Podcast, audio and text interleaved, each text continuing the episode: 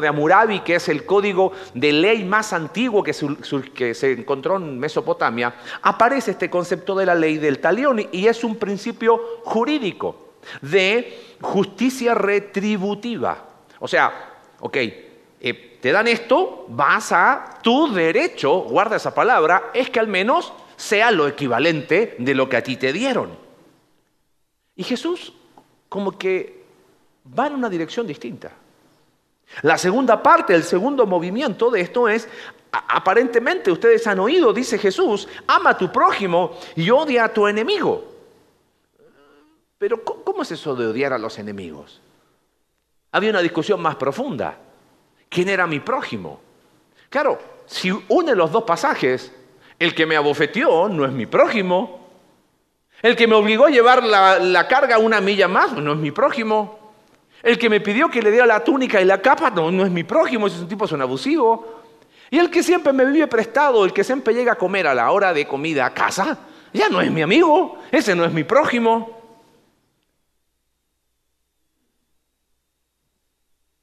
En realidad, no tienen derecho de ser así conmigo.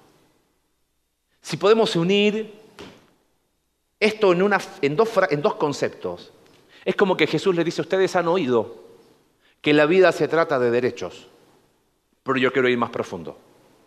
Guarda esta expresión esta mañana. El reino de Dios transforma derechos en privilegios. El reino de Dios transforma derechos en privilegios.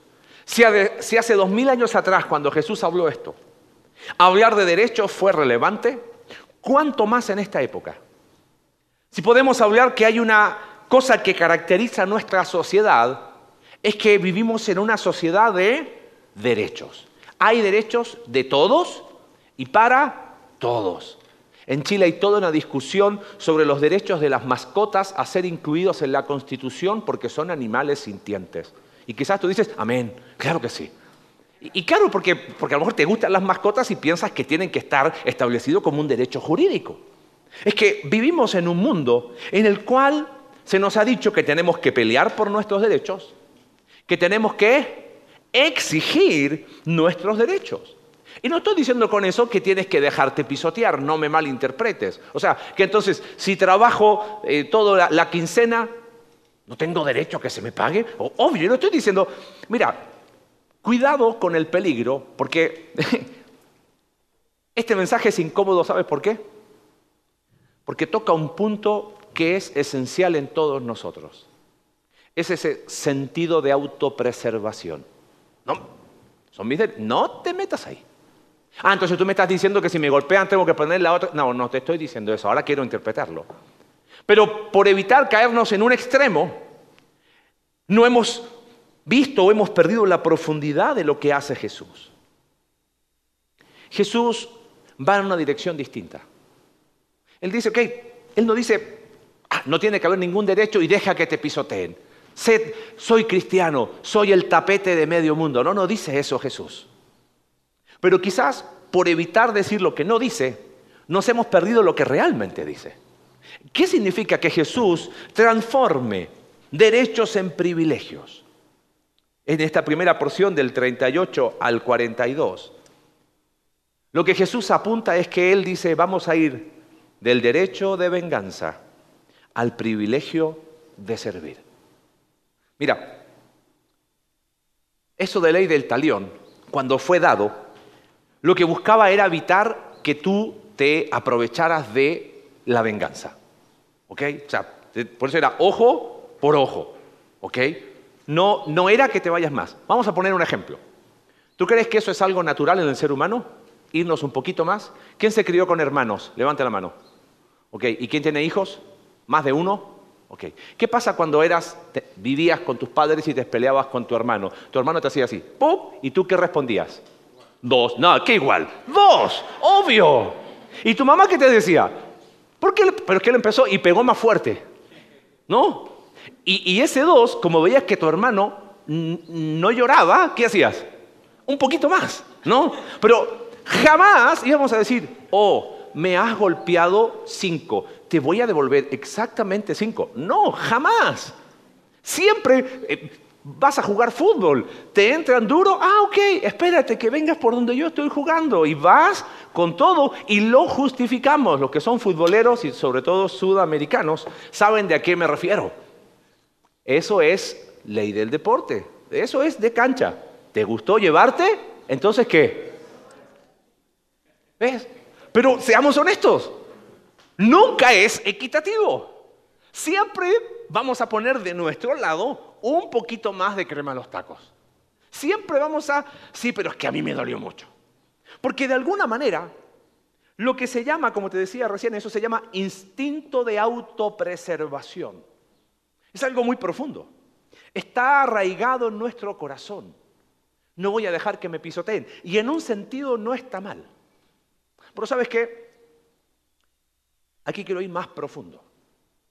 Porque el problema es que nosotros vivimos en el reino de nuestro ego. Y el reino de nuestro ego dice, devuelve un poquito más. Jesús aquí no está hablando de pacifismo. ¿eh? Algunos han tomado este pasaje para decir si lo que estaba hablando Jesús era de paz y, el, movimiento de no, violencia o de pasividad. Quiero ser súper claro y contundente. Jamás, nunca.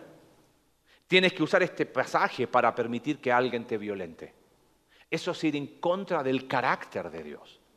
Hay personas que han sido violentadas físicamente Dicen, bueno, pero si Jesús dijo que tenía que poner la otra mejilla. Y siguen permitiendo que les abusen físicamente. Eso no está bien. Por favor, eso es pecado y debe ser denunciado. Eso va en contra de la ley de los hombres y va en contra de la ley de Dios. No quiero que tomes este pasaje por donde no va y quiero ser contundente. Es más, ni siquiera Jesús hizo eso, ¿sabías? En Juan capítulo 18, versículo 19 en adelante, el, Jesús responde al sumo sacerdote y, ante lo, la respuesta de Jesús, uno de los guardias le pegó una bofetada. ¿Sabías eso? Esta aparece en Juan 18, versículo 22. Apenas dijo esto, uno de los guardias que estaba allí cerca le dio una bofetada y le dijo, ¿así contestas al sumo sacerdote? ¿Y qué hizo Jesús? Ah, yo había dicho en capítulo 5 que pongo la otra mejilla. No dijo eso. ¿Sabes qué dijo Jesús? Si he dicho algo malo, replicó Jesús, demuéstramelo. Pero si lo que dije es correcto, ¿por qué me pegas? ¿Puso la otra mejilla Jesús? Entonces, ¿de qué está hablando Jesús? Evidentemente, hemos caído en un literalismo que no somos capaces de ver la profundidad. Jesús usa cuatro ejemplos de la vida cotidiana. La otra mejilla, la túnica y la capa o la camisa y la capa, una milla más y esto de dar prestado, para hablar de que eran cosas tan cotidianas para aquellos judíos que ellos sabían muy bien de qué se trataba. Déjame que te las explico rápido. Eso de poner la otra mejilla. A ver, hombres y mujeres que tengan cierta cantidad de edad.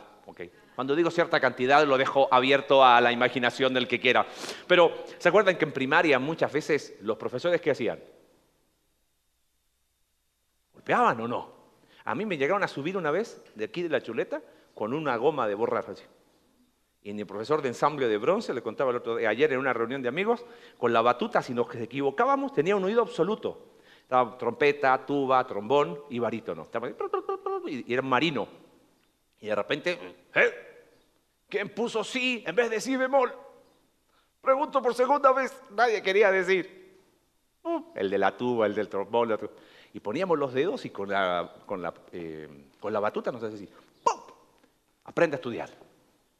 No estoy diciendo que eso está bien, ojo. Pero, ¿me morí por eso? Ay, no puedo. Me veo las manos y recuerdo. Nadie se murió por eso. ¿Entiendes? Lo que sucedía en aquel tiempo es que muchas veces los maestros, para avergonzar a sus alumnos, cuando hacían algo mal, le pegaban un cachetazo los romanos, que tenían oprimidos a los judíos, venían y los humillaban golpeándolos. ¿Está diciendo Jesús que eso está bien? No. Pero es que Jesús nunca va a aprobar la violencia física. Pero el punto no era la otra mejilla. ¿Qué significaba que te dieran un cachetazo? Era algo humillante. Era deshonroso. Era vergüenza. ¿Dolía más la cara o dolía más el orgullo? El orgullo. Entonces ahí apunta Jesús. Y dice, ¿qué vas a hacer? Poner la otra significa, aunque el mundo te ha dicho que tienes el derecho de venganza, transformas tus derechos en privilegios. Eso es lo que hizo Jesús. ¿Por qué me golpeas? ¿Qué hice mal? Para saber. ¿Hice esto mal? Ok. Y si no hice mal, entonces ¿por qué me golpeaste? Eso no es venganza. Eh, ¿Te das cuenta dónde apunta Jesús? Claro, es que, es que habló mal de mí, me tengo que defender. ¿Por qué te tienes que defender? Alguien el otro día me dijo, es que yo cuido mi testimonio. Yo dije, yo no lo cuido. No, hombre, me han acusado de todo lo que te puedas creer. Sí cuido mi integridad, que es distinto.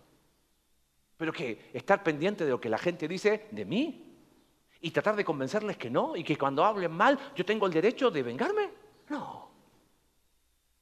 El segundo ejemplo, la túnica y la capa. Y dice, si vas en un pleito y te piden, el versículo 40, eh, quitarle la capa, dale también la camisa o, la capa, la túnica y la capa. El tema es este. Cuando tú pedías algo prestado o te, te metían en pleito, tú dejabas una fianza. Los judíos usaban eh, una túnica interna y una capa externa.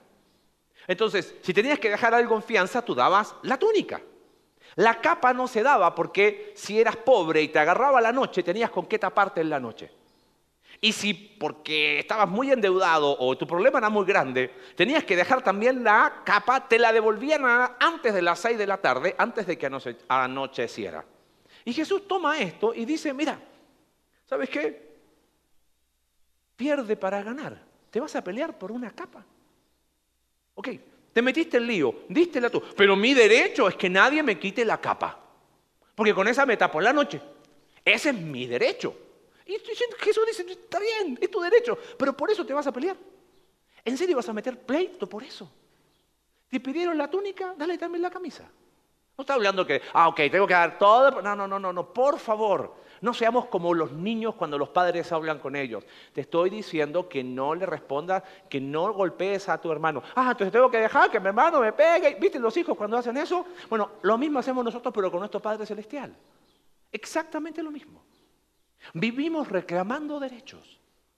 Y Jesús dice, te vas a pelear por eso. Mira lo que sigue diciendo después. Oye, y si alguien te obliga a llevarte la carga una milla, claro, los soldados podían obligar. ¿Te acuerdas Jesús cuando iba con la cruz y le dijeron a Simón de Sirene, ayúdalo? Claro, un, un, soldado podía obligar a otro a que ayude a alguien a llevar alguna carga. Un funcionario oficial podía hacer lo mismo. Los soldados romanos iban con mochilas y podían obligarte a llevarlo una milla. ¡Qué injusto! Y Jesús dice, sí, es injusto. ¿Y qué? ¿Te vas a morir por una segunda milla? ¿En serio te vas a morir por eso? ¿En serio vale la pena? Y después dice, claro, aquí habla de esas personas incómodas finalmente que invaden tu vida. El que te pida, dale. Y el que quiera tomar de ti prestado, no le vuelvas a dar. El lenguaje tiene que ver con pobres y limosna. Lo puedo llevar a 2023. Ya di el de la esquina, no me pidas, ¿eh? No, no, no, no. no. Qué molestos son estos pobres, ¿no? Es como que mejor porque el gobernador no los pone en un solo lugar. Y vas a desfinanciar por 10 pesos, por 20, por 30. Tu economía va a entrar en crisis por una moneda. Eso está diciendo Jesús. ¿Se te cae el mundo porque cayó justo a la hora de comida? Bueno, y si cae todos los días, bueno, si cae todos los días, siéntate con él o con ella, dile, hermano mío, veo que siempre me visitas a la misma hora, la hora de comer. ¿Necesitas que te ayude? Pongámonos de acuerdo, dime lo mejor, en vez de caerme siempre a la misma hora. ¿Por qué te vas a pelear por eso?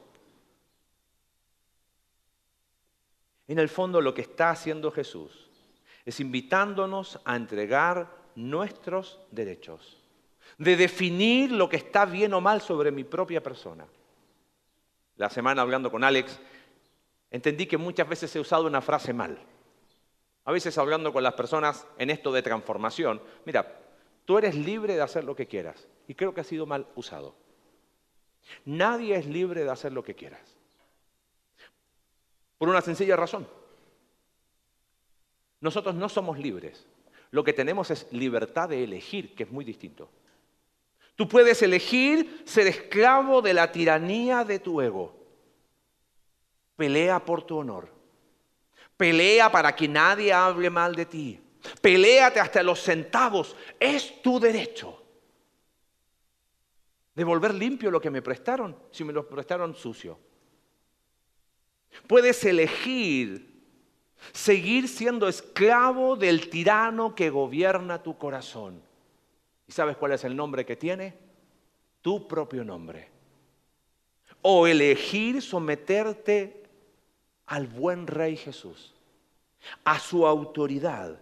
Y solo ahí serás libre. Por eso Jesús dijo, y conocerán qué cosa? La verdad. Y esa verdad te va a hacer libre, no tu verdad. La verdad es seguir eligiendo mis derechos. Todos tenemos un deseo de justicia. Jesús dice, descansa en mí. Yo voy a hacer justicia. Pero ¿qué hacemos nosotros? Si te perdiste la reunión de hombres y la reunión de mujeres el fin de semana, Dios te perdona, no te preocupes, pero no te la pierdas más. Nos creemos más justos que Dios.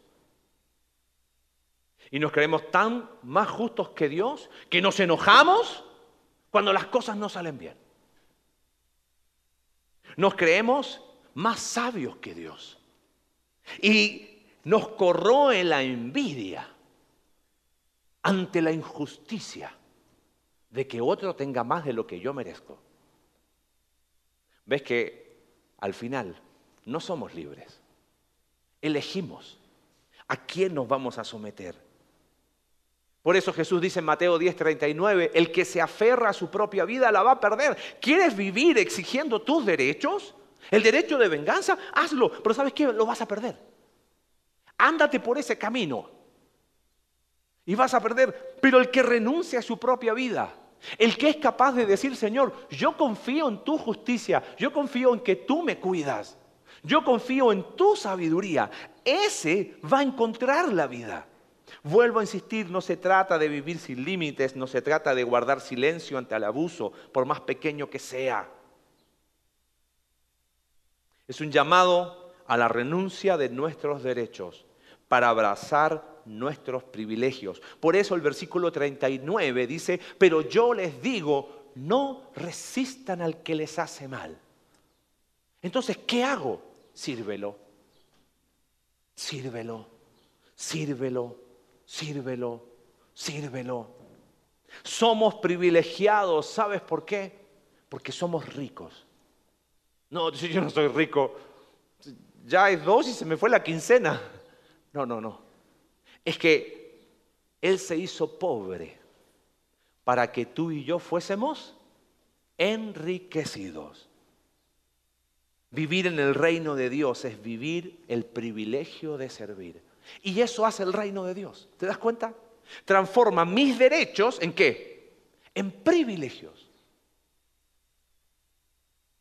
Jesús dijo en Mateo capítulo 20, versículo 28, así como el Hijo del Hombre no vino para que le sirvan, sino para servir y dar su vida en rescate por muchos. ¿Cómo ¿Cómo hubiese escrito Jesús esta porción? ¿O qué discurso nos hubiese dado si nosotros hubiésemos sido los oyentes?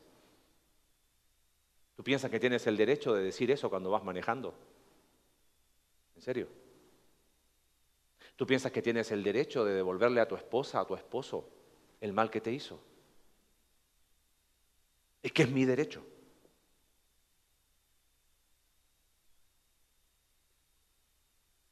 ¿Qué hubiese dicho Jesús?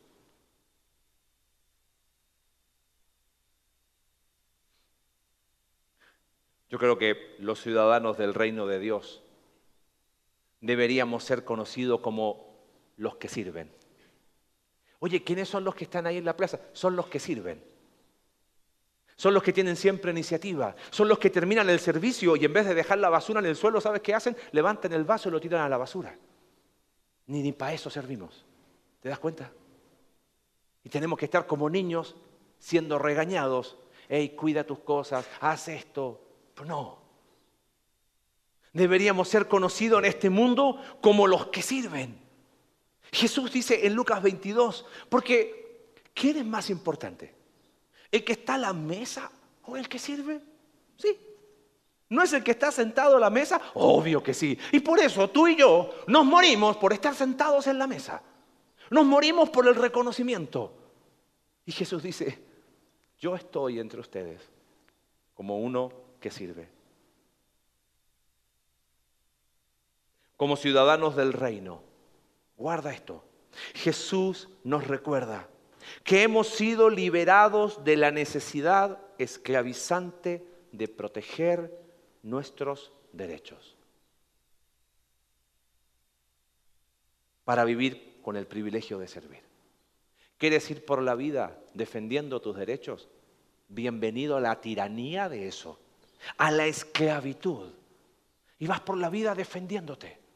Te defiendes de tu esposo, de tu esposa, de tus hijos, de tus compañeros de trabajo. Vives creyendo que en cualquier momento alguien te va a apuñalar por la espalda. ¿Y qué? ¿Y qué?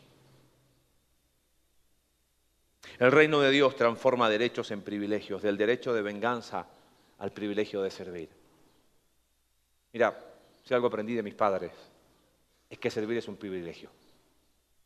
Eh, mi papá siempre nos leía un poema de Gabriela Mistral, una poetisa chilena que ganó el Nobel por el año 45.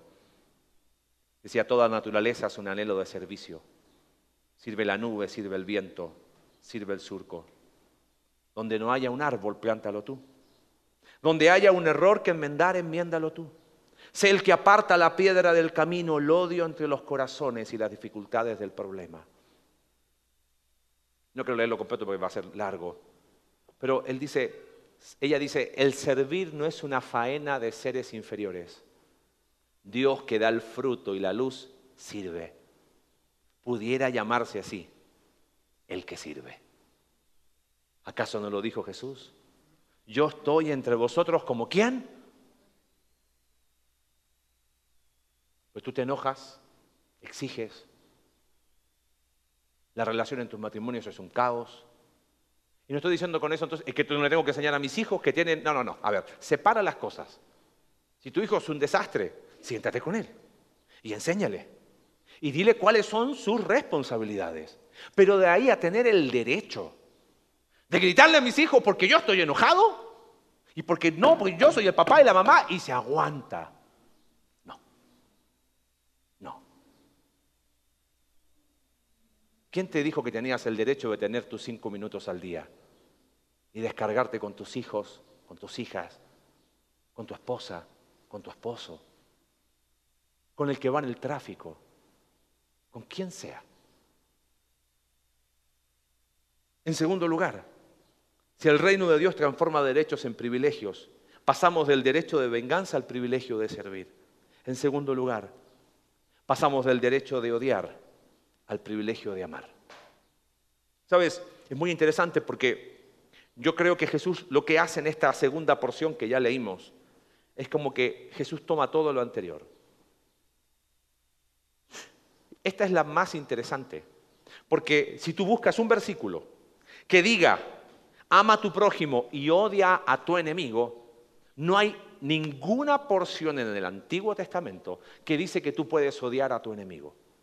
Entonces, ¿por qué Jesús dice, oíste que se dijo, ama a tu prójimo y odia a tu enemigo? ¿De dónde salió esa idea? ¿Me permites un aviso de utilidad pública? Los días jueves sale un podcast que hacemos con Alex para esta iglesia y gracias a Dios ha trascendido. Empezamos la semana pasada una serie nueva, se llama El Triunfo, perdón, La Muerte de Dios. Y queremos ir analizando las ideas distorsionadas que tú, tú y yo hemos metido en la mente y en el corazón. Alguien me compartía que escuchó el, de la filosofía, me dice, cuando escuché de Nietzsche y todas las ideas, dije, esto es lo que yo escucho en la universidad todos los días dije, ni idea quién era Nietzsche, pero lo dicen. Si pasó hace dos mil años, ¿De dónde salió esta idea de que yo puedo amar a mi prójimo y odiar a mi enemigo? En el libro de Levítico, capítulo 19, versículo 18, dice, no seas vengativo con tu prójimo ni le guardes rencor, guarda ese concepto, ama a tu prójimo como a ti mismo. Entonces el judío se preguntaba, ¿y quién es mi prójimo? Y así como hoy somos influidos por muchas ideas, en aquel tiempo, ¿y quién es mi prójimo? Bueno, el que está cerca. ¿Y quién es el que está cerca? Si yo soy judío, ¿quién está al lado mío? Otro judío. Y si somos el pueblo elegido de Dios, entonces mi prójimo es otro qué? Judío. ¿Y quién más incluiríamos ahí? Bueno, mi otro familiar, que también es qué? Judío. ¿Y quién más sería mi prójimo? Mi hermano, mi hermana, porque familia familia, viste que eh, a la luz de la familia todos los pecados es familia. Es mi prójimo, hay que amarlo. Oye, ¿y el extranjero? Ah, ajá, ah, pero Dios los castiga o no. ¿Acaso no dicen los salmistas que Dios está enojado contra el pecado y el pecador?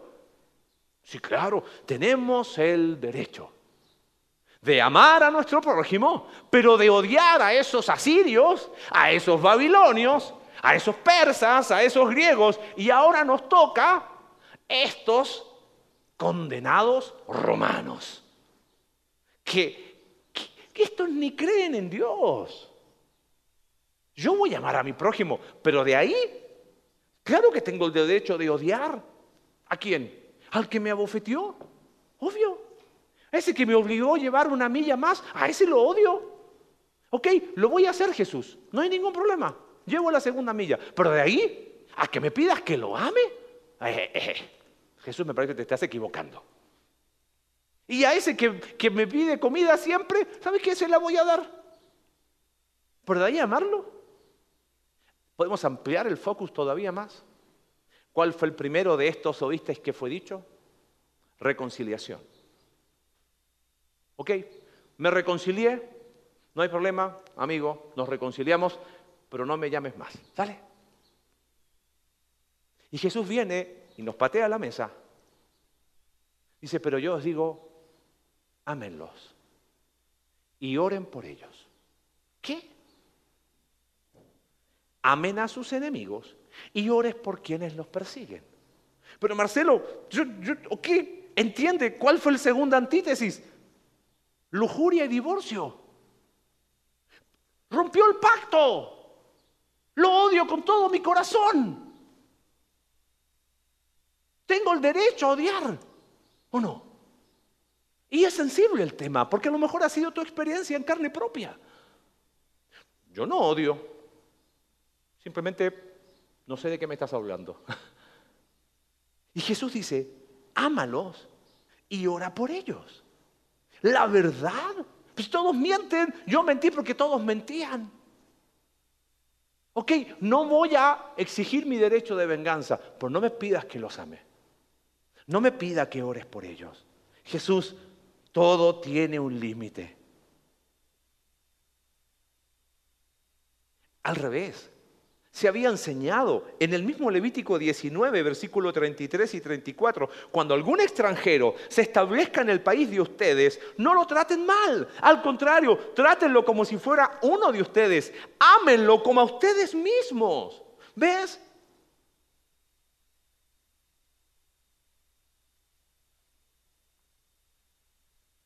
Habían querido quedarse con la parte de la Biblia que les convenía Levítico 19, la primera parte, pero no la última. ¿Sabes? Jesús aclara dice, mire, piensa en esto. Porque Jesús conoce los corazones de los que estaban escuchando ahí y conoce los nuestros. ¿Amar al que me ha hecho daño? ¿Orar por él? Ah, Jesús. Entonces Jesús da un ejemplo y dice, mira, piensa en tu Padre Celestial.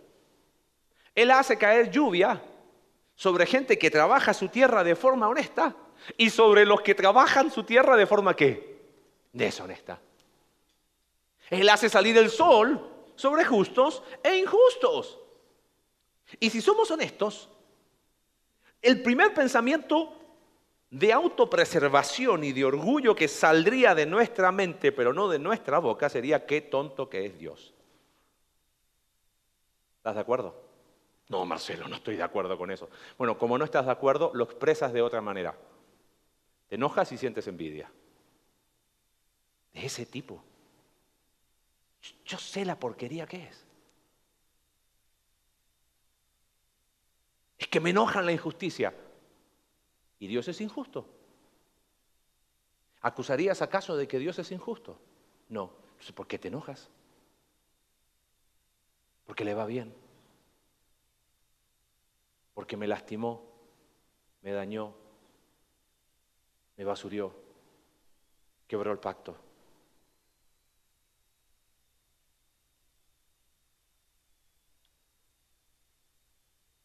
Estos dos aspectos son la misma cara de las son dos caras de una misma moneda. No exijo mis derechos, pero, pero amarlos. Alex siempre dice, piensa en la otra opción. ¿Ok? No vas a aplicar el derecho de venganza, vas a servirles. Esa es la acción. Pero la actitud del corazón, ¿qué? Odio. ¿Cuál es la opción si no es amor? Indiferencia. Y de la indiferencia al odio, a la amargura, al rencor, si Dios decidió amarlos, no tengo el derecho ni la autoridad de tratar a esas personas como personas no amadas. Y Jesús dice, mira, si no te quedó claro, déjame explicártelo de otra manera. Y, hace dos preguntas en el versículo 46 y 47. Si tú amas al que te ama, ¿tiene eso alguna virtud? No. Pero, iglesia mía, seamos honestos. Nosotros, ¿a quiénes amamos? A los que nos aman. ¿No hacen acaso lo mismo, dice, hasta los recaudadores de impuestos? O sea, si eres amigo de tu amigo, hasta los narcos hacen lo mismo, bro. Terminan siendo más leales con sus pares. ¿Qué virtud tiene? Lo que dice Jesús es que ustedes hacen agrupaciones que Dios no hace. Estamos orando por cómo ayudar y bienvenidos a los que nos acompañan por primera vez. Te quiero animar a algo. Hay gente que es invisible para ti, ¿sabes? Porque termina el servicio y te vas. Termina el servicio y saludas al único que conoces. Tú fuiste nuevo en algún momento, como dos, tres personas que hoy están nuevos acá. Esas personas deberían irse de acá diciendo, uy, se me vinieron todos a saludarme. Pero son invisibles para ti. ¿Sabes por qué? Porque yo tengo el derecho de ir, sentarme en la iglesia, consumir un buen sermón y no me molesten. ¿eh? ¿Qué tengo que ir a servir? ¿Qué tengo que ir a amar? Ay, mis amigos, y ahí están, grupitos, grupitos, grupitos y grupitos del grupito y del grupito. Jesús dice, ¿qué mérito tiene? Transforma ese derecho en el privilegio de amar. Romanos capítulo 12, verso 17 dice, no paguen a nadie mal por mal Procuren hacer lo bueno delante de todos. Si es posible, en cuanto dependa de ustedes, vivan en paz con todos. No tomen venganza, hermano mío. Cambia la cultura de derechos. Si no dejen el castigo en las manos de Dios, confía en que Dios es más justo que tú. Confía en que ah, Jesús sabe absolutamente todo. Porque está escrito, mía es la venganza, yo pagaré. Antes bien, si tu enemigo tiene hambre, ¿qué tienes que hacer? Esto es un eco de las palabras de Jesús. Si tu enemigo tiene hambre, que se muera de hambre. No, no, no, dale de comer. Versículo 20. Y si tiene sed, dale de beber. Y Jesús dice, actuando así, harás que se avergüence de su conducta. Y no se trata de eso, te voy a dar de comer perro inmundo, toma, no, no, no, no se trata de eso. ¿Ok? Porque es verdad, lo primero que uno se imagina, ah, voy a hacer eso, hey, maldito, no, no, no, no. El concepto es lo que dice el versículo 21. No te dejes vencer por el mal, al contrario, vence el mal con el bien. Pero eso atenta contra nuestro sentido de preservación. Es que, y cierro con este concepto, ese que odias, si tú lo empiezas a servir y lo empiezas a amar, quizás puede llegar a ser transformado por el rey, ¿no? Tú dices, ese es mi punto, Marcelo. Él no merece una segunda oportunidad. Ella no merece una segunda oportunidad. Esa persona, uh, uh, uh, si yo extiendo gracia y somos como Jonás, ¿ves, Señor? Yo sabía que tú eres un Dios misericordioso. Es que Dios es un tonto, Él ama, Él ama incondicionalmente, yo no. ¿Sabes? Y ahí nos damos cuenta cómo es ideas distorsionadas. Freud nunca entendió el amor de Dios. Él decía que cuando uno ama es controlado por aquello que ama. Por eso él decía que amar era una debilidad. Nunca leíste a Freud quizás, pero piensas exactamente lo mismo. Él decía que amar es perder esa parte de nuestro narcisismo que tanto nos ayuda a sobrevivir. Amor es la manera en que el rey transforma este mundo. Dios demuestra su amor para con nosotros. En que todavía siendo pecadores, Cristo murió por nosotros. El reino de Dios transforma derechos en privilegios. Del derecho de venganza al privilegio de servir. Del derecho de odiar al privilegio de amar. Y quizás tú me dices, Marce, es muy difícil, porque no es justo. Y sí, yo creo que sí. No es justo para nuestros parámetros de justicia.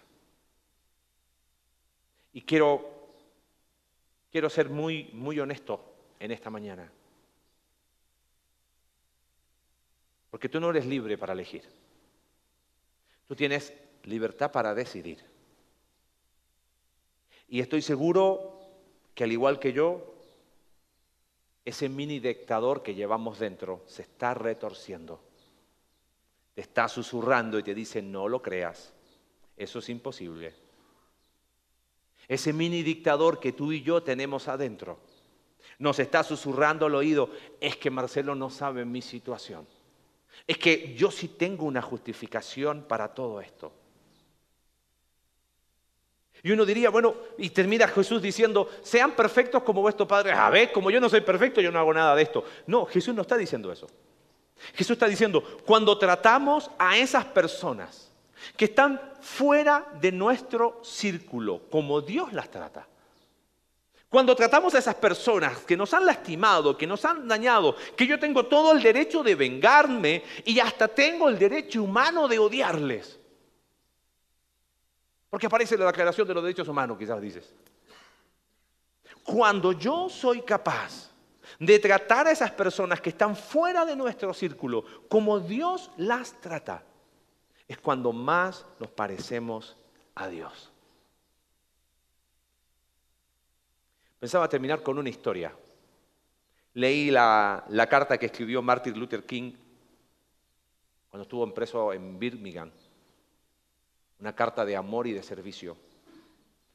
Pensé contarte la historia de, Nate Saint, uno de los hijos de los misioneros que fueron al Ecuador, y cómo el asesino de su padre, Mincalle, terminó siendo el abuelo de sus propios hijos.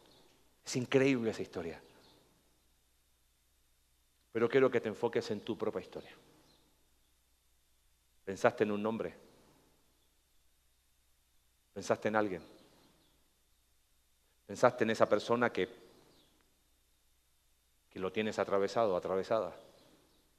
¿Pensaste en esa persona que quizás no la nombras? Y hasta tiene el apodo del innombrable. ¿Lo tienes? Sírvele. Ámale y ora. Porque el reino de Dios sigue escribiendo historias en nuestras vidas y a través de nuestras vidas. Gracias Señor por tu palabra, porque nos impulsa a salir de esa zona de confort en la que nosotros nos hemos puesto. Señor, Estamos saturados por todas partes. En una sociedad y en una cultura de derechos. Y tú nos hablas hoy para que mirando la cruz cambiemos esos derechos por privilegios. ¿Qué mundo distinto podría ser nuestro, nuestro propio mundo? Si abrazáramos el privilegio de servir y el privilegio de amar. Señor, hemos sido reconciliados contigo para que nosotros hoy podamos anunciar la palabra de reconciliación, pero no de forma teórica, sino de forma experimental. Y te quiero animar mientras oramos a que puedas pensar a salir de acá con la firme decisión de abrazar el privilegio de servir y el privilegio de amar. No estoy diciendo con eso que quizás con la persona que te ha dañado y lastimado, hacer como que nada pasó. Pero mi pregunta es, ¿vas a seguir siendo esclavo de la tiranía de tu propio ego herido? El rey hoy, hoy nos llama a tomar decisiones que estoy seguro que si las tomas, la transformación increíble que hace el rey, la vas a experimentar de una manera que vas a disfrutar el privilegio de servir, el privilegio de amar. Gracias Señor porque la cruz lo hace posible. Gracias porque viniste a este mundo como el que sirve. Viniste a este mundo a encarnar el amor para que vivamos el privilegio de servir y amar. Oramos en el nombre de Jesús. Amén.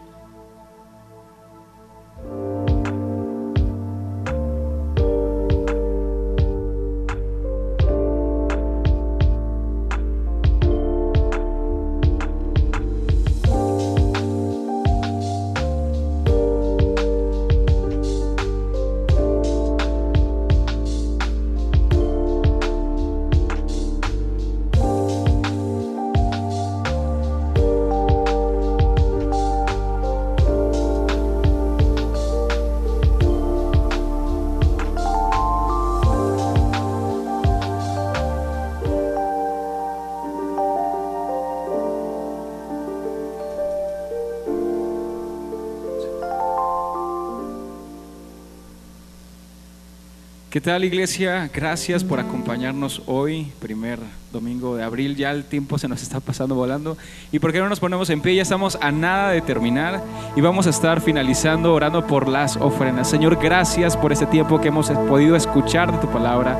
Gracias porque tú nos hablas a nuestros corazones, Señor. Pero también en esta hora queremos pedirte por las ofrendas, por los diezmos que hoy vamos a depositar, Señor. Creemos que Tú amas al dador alegre y hoy lo hacemos con, esa, con ese gozo, con esa alegría, sabiendo que tú provees en todo momento y que tú eres fiel a nosotros, Señor, a tu palabra. Te lo pedimos en el nombre de Jesús.